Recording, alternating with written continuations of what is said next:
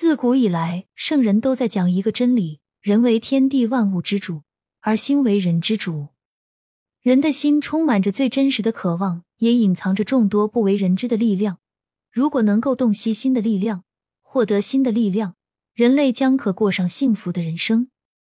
王阳明常带着弟子们去户外探索事物的原理、法则、规律，来了解事物的瞬息变化，亲近大自然，格物致知，进一步来洞悉心的变化，了解本心。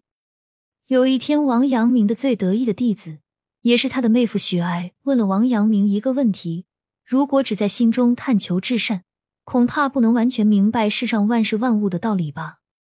对此，王阳明回答说：“心就是天理。”天理都在心中，世上哪还有存在于人心之外的事物和道理？只要心怀天下，天下万事万物自然在心中，也就是心即理，心外无物。这也是王阳明心学的核心思想，也就是世界上的一切问题都可以在自己的心上找到答案。